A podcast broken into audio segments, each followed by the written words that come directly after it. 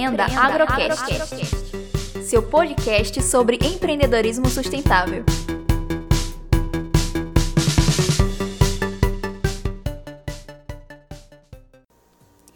Fala galera! Eu sou Milena Santos do programa Empreenda Agro Sustentável e hoje nós daremos continuidade às nossas entrevistas e iremos entrevistar a professora doutora Iracema Aragão. Professora, eu gostaria que inicialmente a senhora se apresentasse para o pessoal. Bom dia, sou professora Iracema Aragão do Departamento de Administração, professora de empreendedorismo. Hoje nós também estamos aqui na presença do professor, né, coordenador do projeto, Sandro Holanda. Bom dia, bom dia a todos. Eu, eu, espero que a gente tenha um excelente, aliás, espero não, tenho certeza, nós vamos ter um excelente bate-papo sobre empreendedorismo aqui com a professora Iracema. Inicialmente, professor, eu gostaria que a senhora explicasse para a gente o que seria o Canvas. O Canvas é um modelo de negócios utilizado para pessoas que querem abrir uma empresa.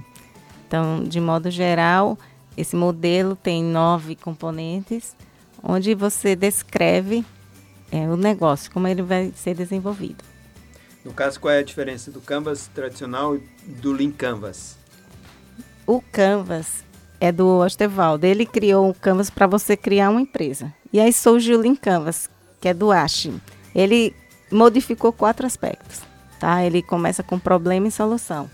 E depois as métricas. Como você vai medir esse negócio? E vai medir também a, a receita, seus custos, o segmento de clientes, seus canais e a proposta de valor. E também você tem que definir suas vantagens competitivas. O que é que você tem tão diferente que as pessoas não vão conseguir facilmente lhe copiar? É, qual seria a diferença entre o Canvas e o plano de negócio? Na verdade, o plano de negócio vem depois, porque ele é mais extenso, ele abrange mais informações, mais detalhes. Então, no plano de negócio, você vai detalhar o plano financeiro, por exemplo.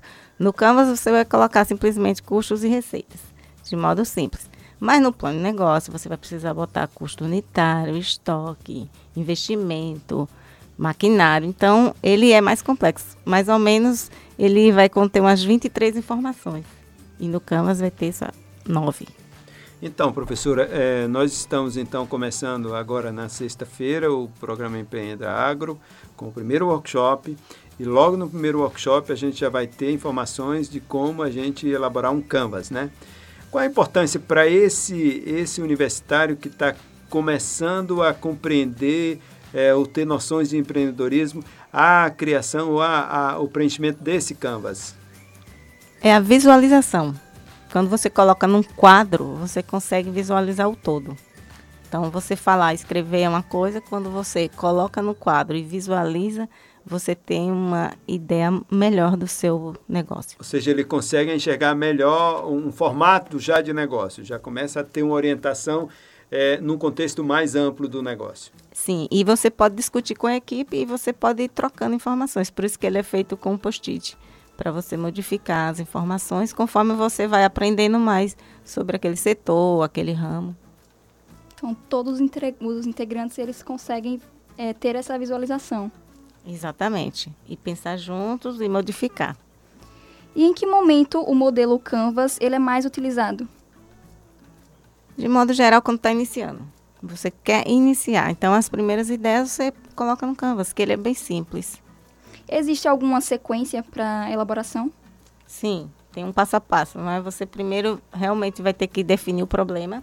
Aí depois você vai fazer um estudo do cliente, um mapa de empatia, que a gente chama, para saber quais as principais dores e os benefícios que esse sistema ou empresa que você está criando vai oferecer.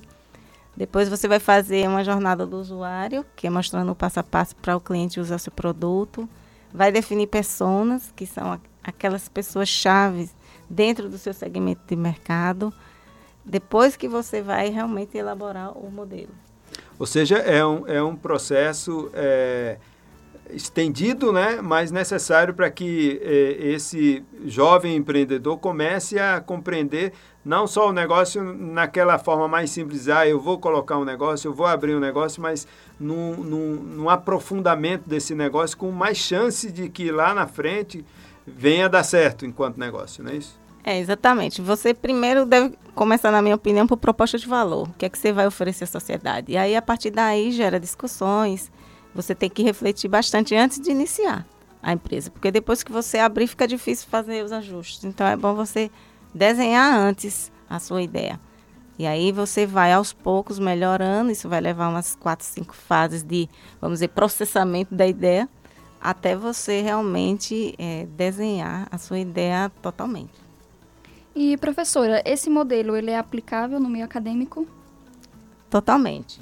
Ele pode ser aplicado tanto nas empresas, claro, como no meio acadêmico, como estímulo ao empreendedorismo. Então, o que é que eu faço na sala de aula? Eu mostro ao aluno que ele deve pensar como empreendedor. Então, ele pode desenhar esse modelo mesmo na academia, usando as teorias que ele conhece de marketing, finanças. Então, no caso aí, tanto faz se o aluno é do curso de administração, se o aluno é das ciências agrárias, dos vários cursos da ciência agrária, se é de outra área de saúde, qualquer seja a área, você vai conseguir formatar um canvas. Com certeza, principalmente na área de agrária, porque o empreendedorismo no Brasil, nesse setor, não é, é muito grande.